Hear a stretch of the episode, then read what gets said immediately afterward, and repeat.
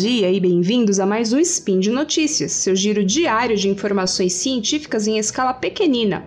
Hoje é 15 Auroran no calendário Decatrian e 16 de janeiro de 2021 no calendário Gregoriano. Aqui quem vos fala é Samantha Martins, diretamente do Triângulo das Bermudas, melhor dizendo, do Triângulo Mineiro. E claro, nós vamos falar da ciência mais poética de todas, que é a meteorologia. Hoje nós vamos falar sobre o início da estação chuvosa no centro-sul do país e nós vamos também falar um pouco sobre como as medidas de precipitação são feitas, qual a unidade utilizada e quais instrumentos são utilizados para essas medições. Speed Notícias.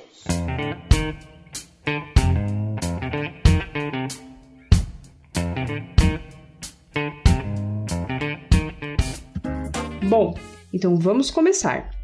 Quando a gente fala em início da estação chuvosa no centro-sul do país, o que, que a gente quer dizer com centro-sul do país?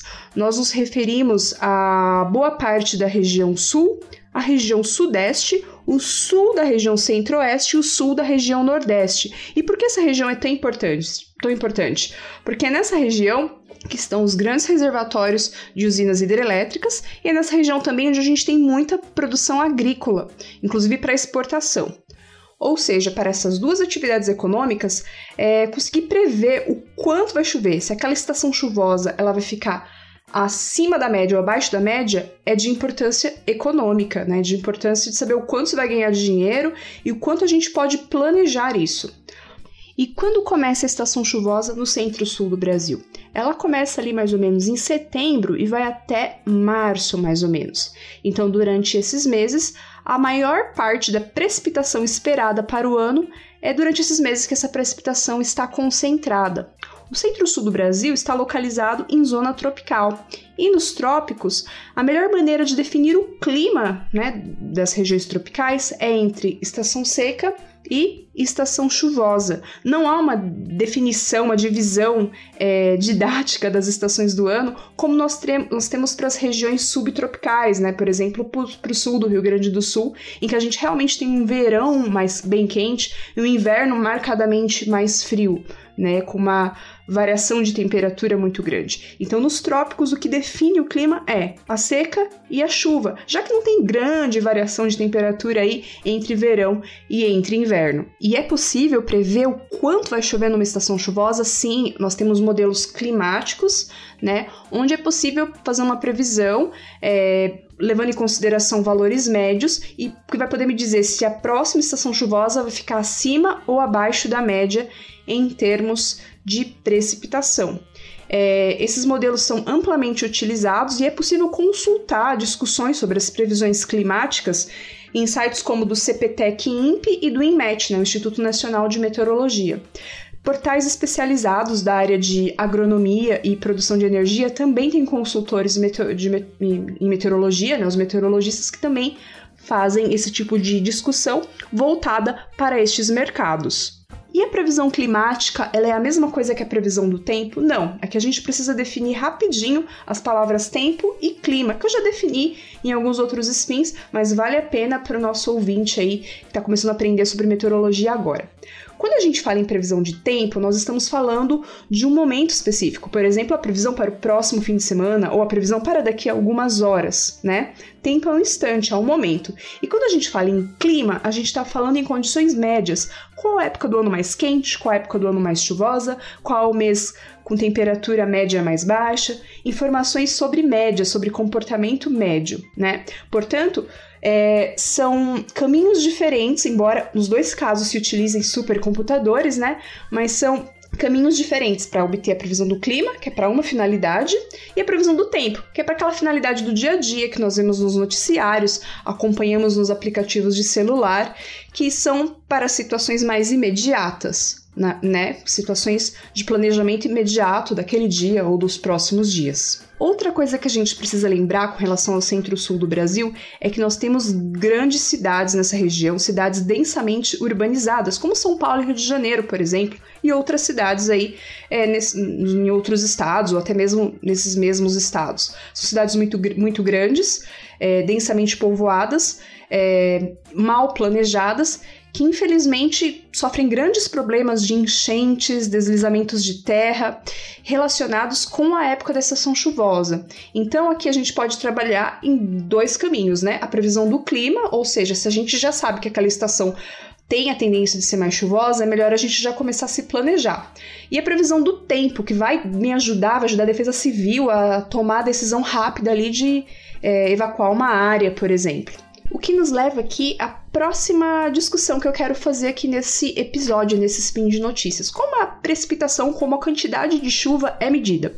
Primeiro eu vou falar rapidinho sobre qual unidade a gente utiliza. Vocês devem ter ouvido aí várias vezes nos noticiários em milímetros de chuva. O que é esse milímetro de chuva? É igual ao milímetro da régua? Sim e não. Para isso a gente vai ter que fazer aqui um experimento mental. Imaginem um tanque de um metro por um metro. Dentro desse tanque de um metro por um metro, eu vou despejar um litro de água. Se eu pegar uma régua e encostar é, nesse tanque, eu vou ver que a minha lâmina de água vai ter um milímetro. Portanto, um milímetro de chuva quer dizer um litro de chuva em uma área de um metro quadrado. É assim que a gente convenciona as medições de precipitação. O instrumento utilizado para medir a precipitação é o pluviômetro. Pluviômetro é um instrumento e normalmente ele é ele tem um formato cilíndrico, né? Então a seção dele é circular, que ele vai armazenar a água da chuva. Depois com uma proveta graduada, eu vou recolher essa água da chuva e ver o quanto choveu em milímetros. Só que os pluviômetros comerciais, aqueles que foram testados para uma melhor eficácia e melhor precisão de medição, eles não têm um metro quadrado de área. Eles têm aí uns 200, de 200 a 500 centímetros quadrados de área. Então a gente tem uma proveta própria para cada modelo de pluviômetro, na qual o meu milímetro de chuva não vai ser o milímetro da régua, vai ser uma adaptação, foi feita aí uma regra de 3 pelo fabricante, em que o meu milímetro vai ser um, um pouco maior, não vai ser exatamente o milímetro da régua, porque foi feita essa conversão. Pluviômetro é um instrumento muito fácil de fazer, inclusive vocês podem pesquisar na internet, por exemplo, pluviômetro de garrafa PET, ensinando a fazer, ensinando como medir corretamente usando esse pluviômetro de garrafa PET. Ele é basicamente um cilindro que armazena a água e depois você faz a medição. Além do pluviômetro, existe o pluviógrafo. Todo instrumento que termina em grafo significa que ele faz um gráfico, um registro. O pluviógrafo é o instrumento que, enquanto a água da chuva, a chuva está caindo, né, existe uma pena registradora que se movimenta e faz o registro de quantos milímetros de chuva está ocorrendo naquele momento. Depois o técnico vai lá, recolhe aquela fita, aquele gráfico e faz a, o, a soma em, lá no, no escritório dele, né? Para ver o quanto choveu naquele intervalo. E aqui é importante a gente destacar bem isso. Quando a gente fala em milímetro de chuva, né, que é o, o total de precipitação, eu preciso contar inf outra informação. Eu preciso dizer durante quanto tempo essa chuva caiu. Por exemplo, eu falo que foi uma tempestade de 100 milímetros, né? Essa tempestade caiu 100 milímetros em quanto tempo? Em uma hora, então foi uma baita chuva. Mas se eu falo em 100 milímetros de chuva distribuídos ao longo de vários dias em um mês, daí pode não ser tanta chuva assim.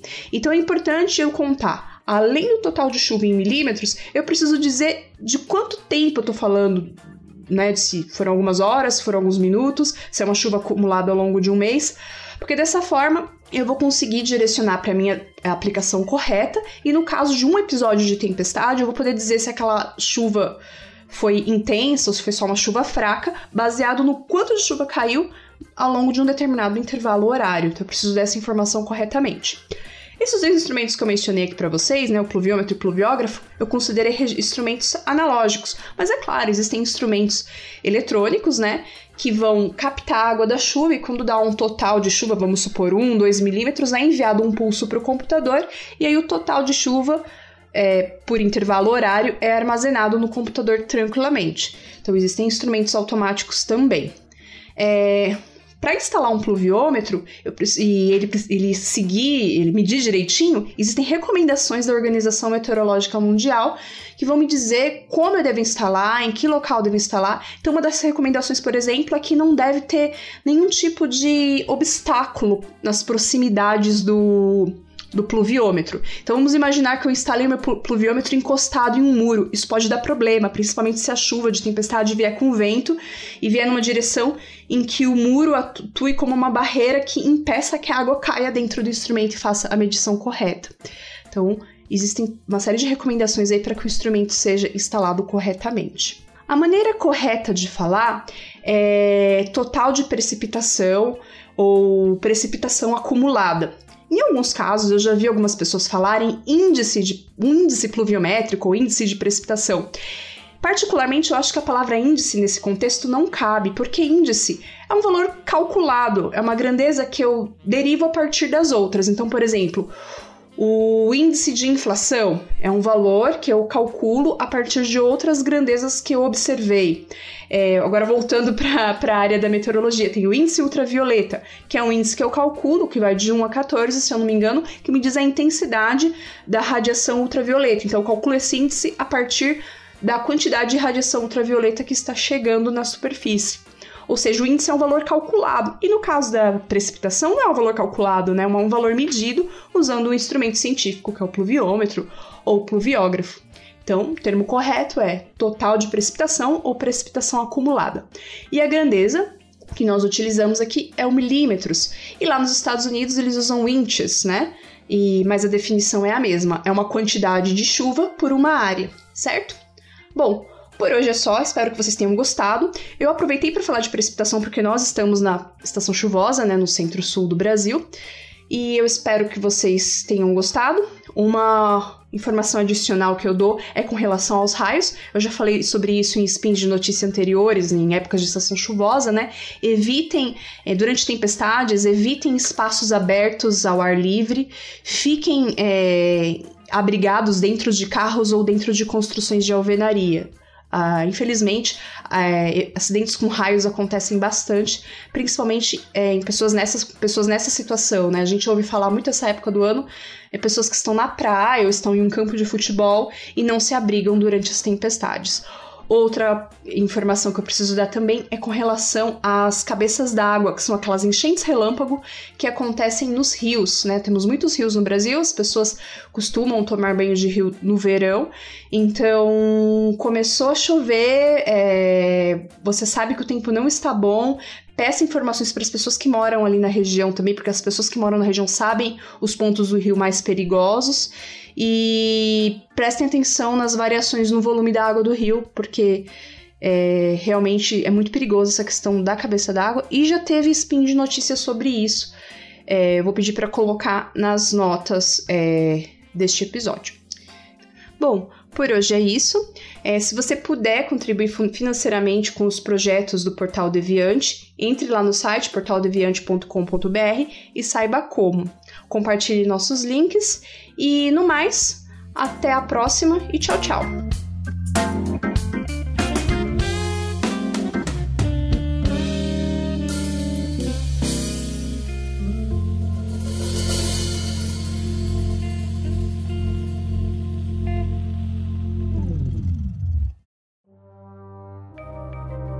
Este programa foi produzido por Mentes Deviantes.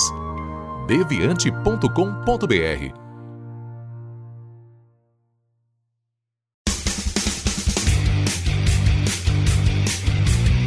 Cortes, edição de podcast.